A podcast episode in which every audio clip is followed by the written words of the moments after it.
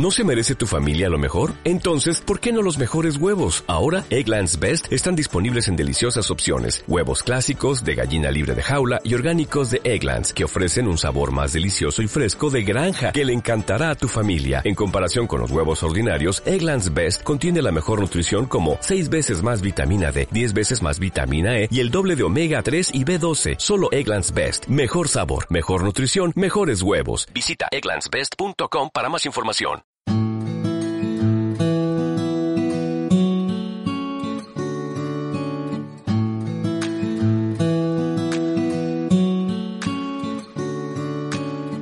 Hola, saludos cordiales de Juan de Dios Rodríguez y bienvenidos a una nueva entrega de Estudio 8, el podcast sobre radio y música que puedes escuchar en Evox, Apple Podcast, el blog Leyenda Viva y mis perfiles de Facebook y Twitter.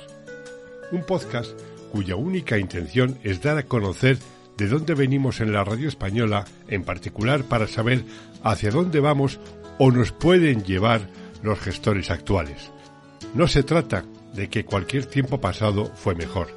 Se trata de conocer las raíces de ese árbol que llamamos radio y del que ha crecido una rama denominada audio que se ha convertido en un nuevo tronco inseparable del primario. En cualquier caso, siempre imprescindible el oyente, el escuchante, tú. Gracias por estar ahí.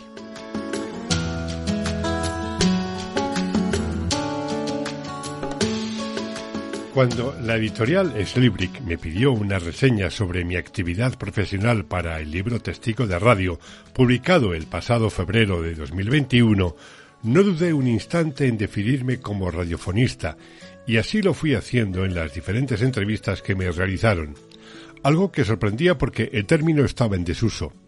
En una de ellas, precisamente con Carlos Galán, en su serie de podcast titulada Simpatía por la industria musical, pude desarrollar la definición del término que describe el oficio. Radiofonista es el profesional de la radiodifusión artesano de todos los elementos, la comunicación a través del micrófono, la realización, dicción, redacción y edición de un programa de radio. Y en aquella reseña resaltaba que era Mariano de la Banda a quien le gustaba utilizar esa palabra para definir al periodista de radio, aunque abarcaba mucho más como acabo de señalar.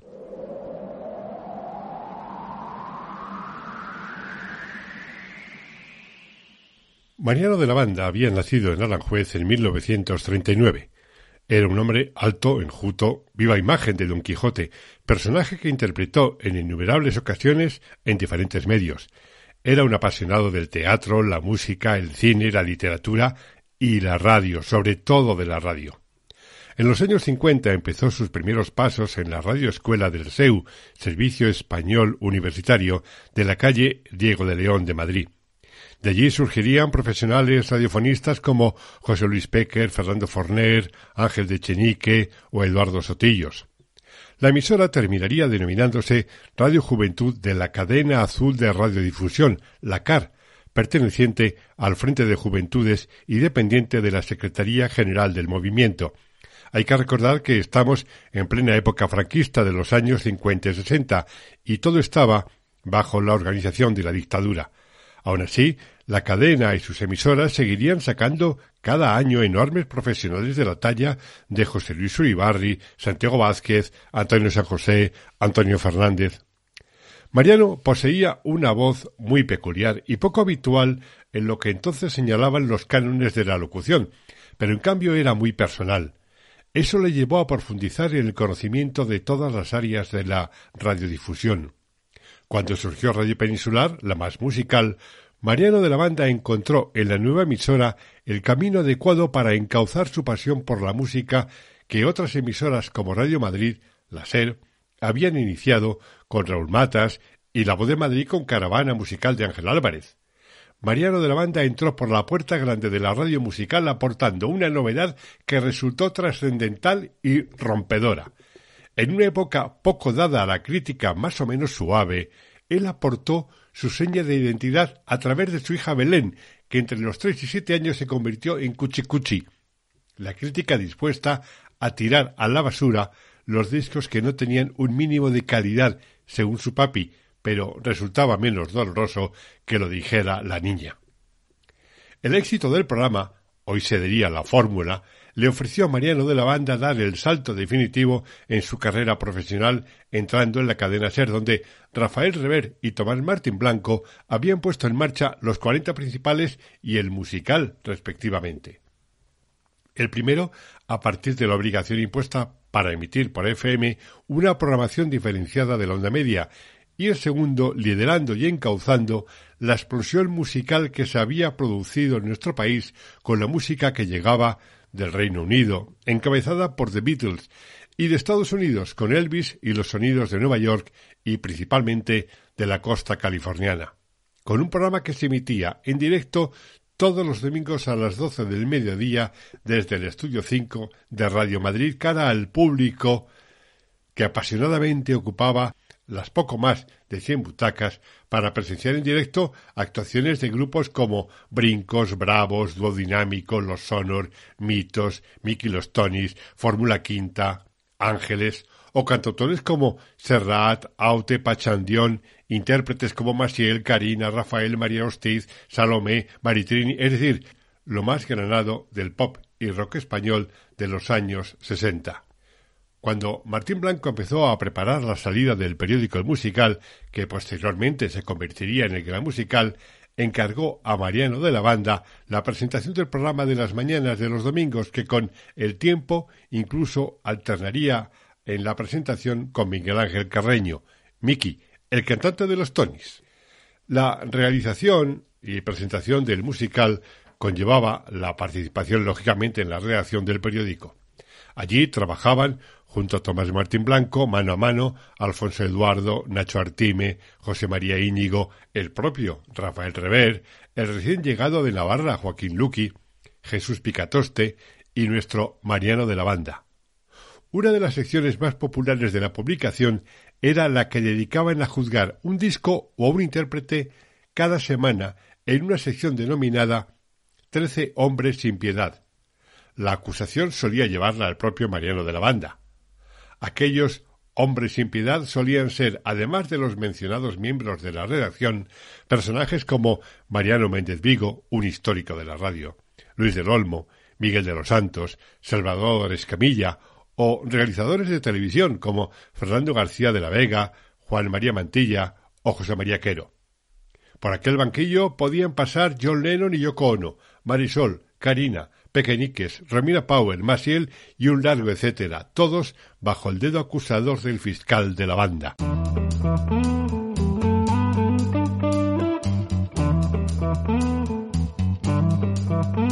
Cuando empecé a trasladar al blog mis recuerdos y vivencias a través de Leyenda Viva bajo la denominación Nunca estuve en Nueva York, Mariano de la Banda se convirtió en mi guía, asesor y documentalista de aquellos años.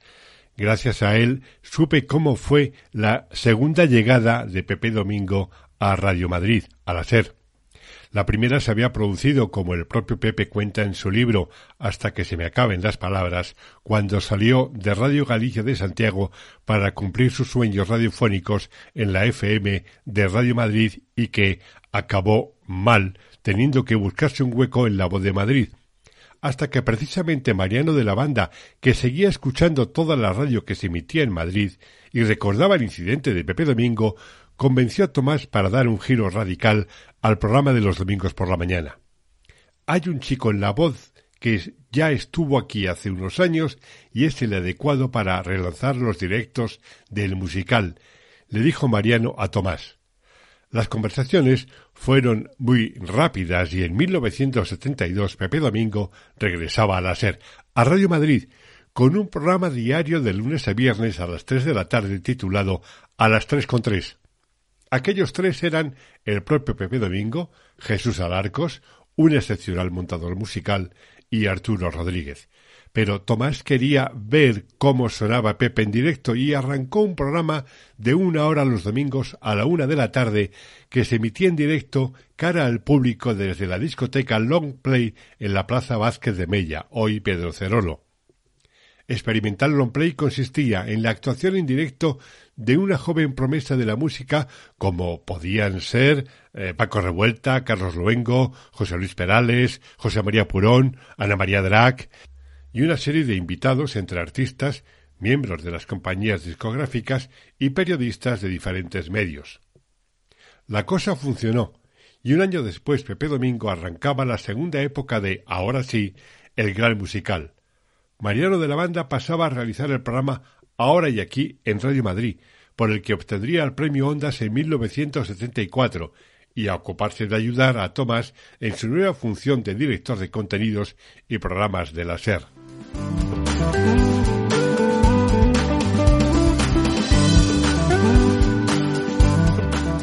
Con la llegada de la democracia, la radio empezó a ir reduciendo el número de radionovelas que se habían estado emitiendo desde los años 50 a lo largo de la tarde, para ir acompasando el contenido con la realidad del país. En 1978 la SER intentó un cambio de rumbo en la gestión que se trasladaría a la antena. Como cuento en Testigo de Radio, diferentes acciones y actitudes político-empresariales internas y externas lo impidieron, aunque sí afectó a los contenidos. Ya no eran tiempos de esas radionovelas, aunque su emisión se prolongaría hasta 1984 había que utilizar la radio como una eh, compañía útil al oyente. Por un lado, la llegada de los informativos independientes de las diferentes emisoras, empezando la SER con aquella frase de la SER hace hoy lo que nunca debió dejar de hacer, es decir, informar de forma independiente como lo hacía su, entre comillas, madre, Unión Radio, y que interrumpió la dictadura obligando a conectar con Radio Nacional de España, la radio del régimen. Y en el resto de la programación se mantenía el matrimonio comercial de las mañanas de Joaquín Prat y Carmen Pérez de Lama, para por la tarde poner en manos de Mariano de la Banda el Club de la Tarde, un programa de servicio útil como le gustaba definir a su propio director. El programa estaría en antena hasta 1984, reduciendo su espacio en una hora para dar entrada en la cadena a Cita a las cinco, un programa dedicado a los personajes del glamour y la farándula, es decir, una revista del corazón con Basilio Rogado y Maribí Fernández Palacios. El Club de la Tarde era un programa local de Radio Madrid, aunque su formato era aplicado en cada emisora de la SER a su propio estilo, como por ejemplo el que realizaba en Radio Sevilla la inmensa profesional que era es María Esperanza Sánchez. Se trataba, como decía de la banda, de un programa con un esquema fijado por los oyentes, en el que se trataba de todo lo imaginable y más allá. Allí se podía comprar, vender o cambiar cualquier cosa. Por ejemplo, una lavadora por un tocadiscos. Toma ya. Y había tiempo para todo. Desde recursos para chapuzas caseras con el Serrano, hablar de cocina con la inmortal Simón Ortega, de cine con Diego Galán, la psicóloga María Ángeles Juez escuchaba a hombres y mujeres sobre diferentes aspectos en sus relaciones, en su todo tipo de relaciones. Elicio Dombris trataba el coleccionismo, la filatelia o cuidados de las aves domésticas como canarios y jilgueros o loros. Participaba el inefable Manolo Lorenzo, el abuelo Porretas, la gran Marisol Tomás y muchos más. Y se estaba en pleno club de la tarde cuando llegó el asalto al Congreso de los Diputados el 23 de febrero de 1981. Como ya he contado, como hemos contado y escrito mucho sobre aquellos días, únicamente quiero narrar dos momentos. El primero, lo que me contó Mariano de la banda en su momento recordando aquel acontecimiento y que así transcribí en testigo de radio. El otro te lo cuento después.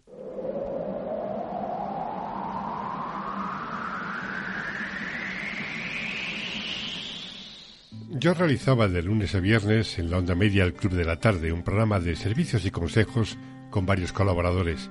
Debido a la investidura a la que se estaba sometiendo el candidato a presidente del gobierno, Leopoldo Calvo Sotelo, la cadena estaba emitiendo las votaciones. A las seis y veinte se oyeron los primeros disparos y la narración angustiosa de Rafael Luis Díaz. Una vez perdida la señal de televisión, sin saber lo que ocurría en el Congreso y debido a que grabábamos las 24 horas de emisión en el estudio de continuidad, Eugenio Fontán decidió que, ante la posible llegada de la Guardia Civil a la radio, se trasladara la grabación a otro estudio y se cerraran las puertas de las instalaciones a cal y canto, mientras continuaba la emisión en directo desde el estudio 6. Mariano Revilla, técnico de sonido que acompañaba a Rafael Luis Díaz en la cabina de transmisiones de la SER, en el Congreso llamó a través del magneto, línea de órdenes interna, al estudio diciendo que le obligaban a cortar la señal que enviaba a los estudios centrales. Entró en el locutorio de la SER en el Congreso un número de la Guardia Civil diciéndole que a partir de ese momento no tocara nada, y así lo hizo, dejando la emisión en abierto. En un momento determinado, Llamé por esa línea de órdenes y solo le hice una pregunta al técnico de sonido para comprobar que todo estaba en orden y se encontraba bien. Tanto él como Rafael Luis Díaz. ¿Estás ahí, verdad? El técnico contestó con un lacónico. Exactamente. El otro momento es un documento que al mismo tiempo Mariano me envió. Era un escrito que había realizado Alicia López Budia, una profesional que había obtenido dos premios Ondas sobre aquella tarde titulado No solo el rey. Le pregunté a Mariano si podría utilizar el texto y me contestó que sin problema. Y aquí está.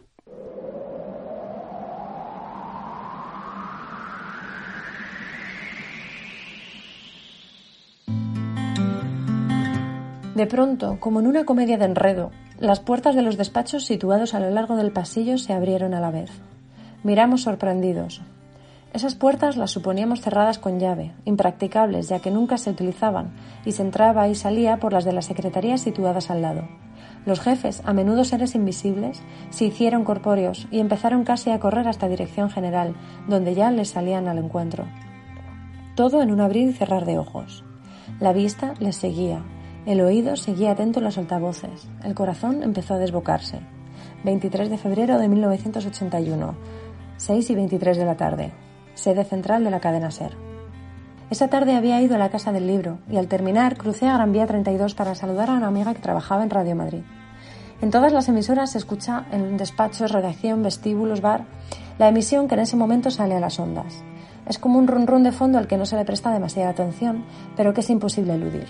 Conversábamos sentadas en un sofá de recepción cuando algo nos hizo callar. Así como la madre, aunque esté en el otro extremo de la casa, corre al cuarto del niño alertada por un gemido inaudible para el resto de la familia, así nosotras notamos un ritmo distinto. Un titubeo en la voz del narrador, que rompió la monotonía de la votación en el Congreso de los Diputados de la investidura como presidente de Calvo Sotelo. Disparos, tono altisonante, ruidos, palabras entrecortadas, miedo, silencio, silencio interrogante, silencio angustiado. Cuestión de segundos. Es entonces cuando las puertas de los despachos se abrieron de par en par y nos levantamos como un resorte sin saber qué hacer. Fue en ese momento de estupor cuando el policía de guardia que momentos antes charlaba con los ordenanzas cruzó camino de los aseos y salió al muy poquito tiempo vestido de paisano. Abrió la puerta de salida y desapareció. ¿Hacia dónde? Me he preguntado a menudo.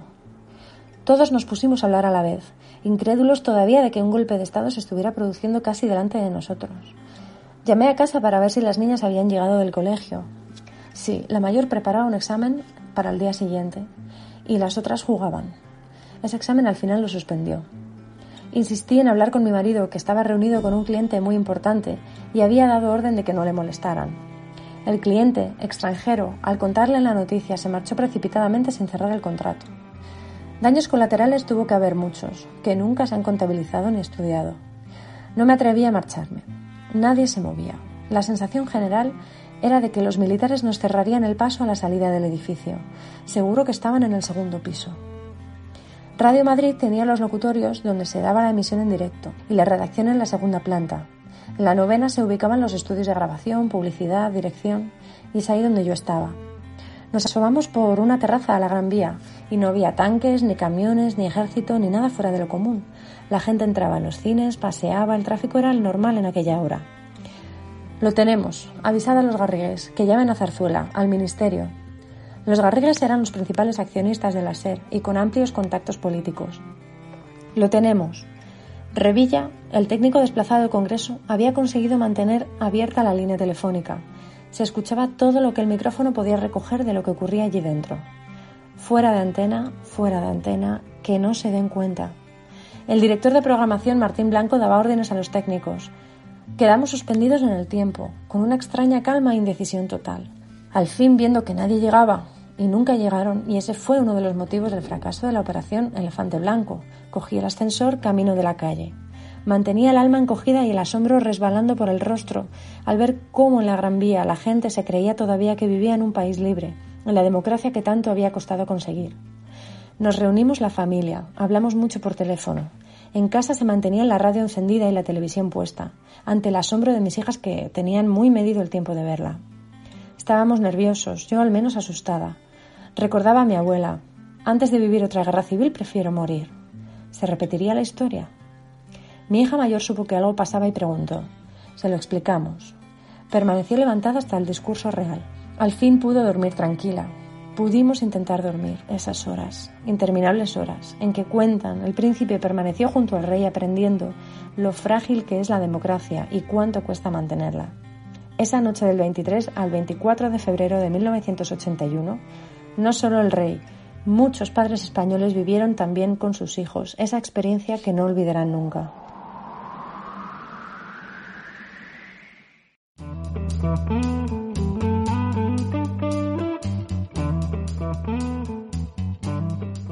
A raíz de producirse el cambio accionarial en la SER con la entrada de Prisa en 1984, en la gestión se produjeron los cambios que debían haberse llevado a cabo en 1978.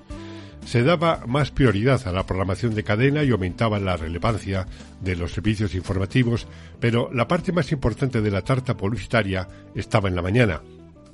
Y el líder absoluto era Luis del Olmo, ya estuviera en Radio Nacional o en la COPE además de la aparición de las nuevas cadenas de radio como Antena 3 y Radio 80 que, al tener menos medios, ofrecían casi toda la programación en cadena y por FM. Así que se decidió ir aumentando de forma paulatina la programación en cadena por las mañanas a lo largo de un par de años. De esa forma arrancó Onda Media Ser para promocionar la forma de emisión. Llegarían a continuación Pido la Palabra, el servómetro y finalmente Hoy por Hoy. Los tres programas bajo la supervisión, realización y producción de Mariano de la Banda, el hombre que tenía que encuadrar los estilos informativos de Gabilondo y los comerciales de Pepe Domingo y Joaquín Prat. Pepe estaría unos meses y el segundo Joaquín Prat hasta 1985, año en que fue desligado de la que había sido su casa de no muy buenas maneras. Mariano de la Banda continuaría hoy por hoy junto a Iñaki Gabilondo hasta su jubilación en 1993, pero sus inquietudes artísticas y creativas le llevaron a lanzar varias publicaciones como la superdivertida Escarfucios y Palabras. A continuación de este audio, incluyo en el blog dos de las entrevistas que le realizó Iñaki Gabilondo, la primera cuando se jubiló y la segunda a raíz de la publicación del libro sobre los atropellos lingüísticos. Mariano de la Banda falleció el 21 de marzo de 2015. Uno de los detalles más grandes, enorme, que guardo de él es que hasta una semana antes de fallecer, desde la cama me seguía enviando documentos, detalles de su paso por la radio y la relación con sus compañeros. Así le despedí desde el blog.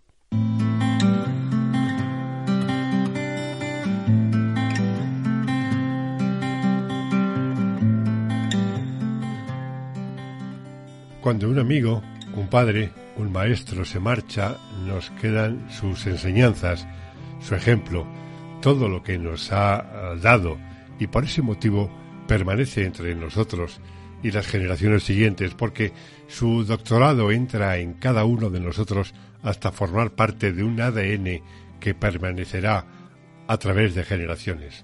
No, Mariano de la Banda no se ha ido, nos ha dejado su sabiduría y enseñanzas radiofónicas, musicales y literarias.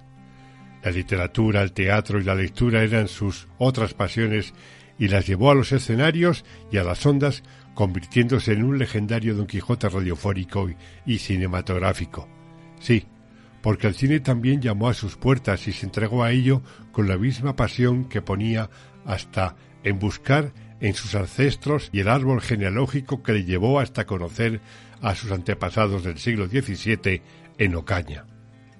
Estaba orgulloso de lo que la radio le había dado y se reía socarronamente cuando en alguna ocasión le llamaban Don Quijote de las Ondas, porque siempre actuó así, desinteresadamente, amigo de sus amigos, maestro sin querer parecerlo y padre de varias generaciones de radiofonistas, término que le encantaba utilizar para describir nuestro oficio, bello y enorme oficio, y siempre entregado al medio que sirvió de cauce para trasladarnos su conocimiento, sabiduría e inteligencia.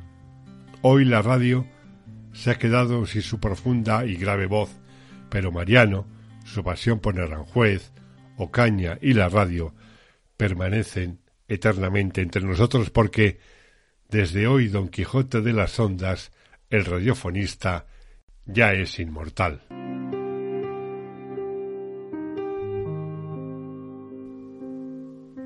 Este ha sido mi recuerdo y homenaje a Mariano de la Banda, radiofonista, escritor, actor, investigador.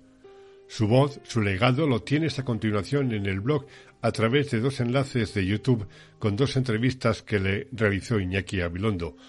Una cuando se jubiló y unos años más tarde, después, cuando publicó su Escarfucios y Palabras. Un abrazo herciano muy grande, maestro radiofonista. Hasta aquí esta nueva entrega de Estudio 8, hoy dedicada a Mariano de la Banda mi maestro y el de todos los que le conocimos, tratamos o trabajamos con él. Un referente profesional con el que la radio y el audio siempre estarán en deuda. Ya sabes que este y todos los episodios de la actual y la anterior temporada los tienes en iVoox, Apple Podcast y en mis perfiles de Facebook y Twitter. Y para terminar, quiero agradecer a mi hija Celia Rodríguez Varela que haya aceptado el reto que le ha puesto su padre para leer aquel texto de Alicia López Lucía. Gracias por estar ahí y hasta el próximo episodio desde el estudio 8, donde empezó todo. Saludos cordiales de Juan de Dios Rodríguez. Nos oímos.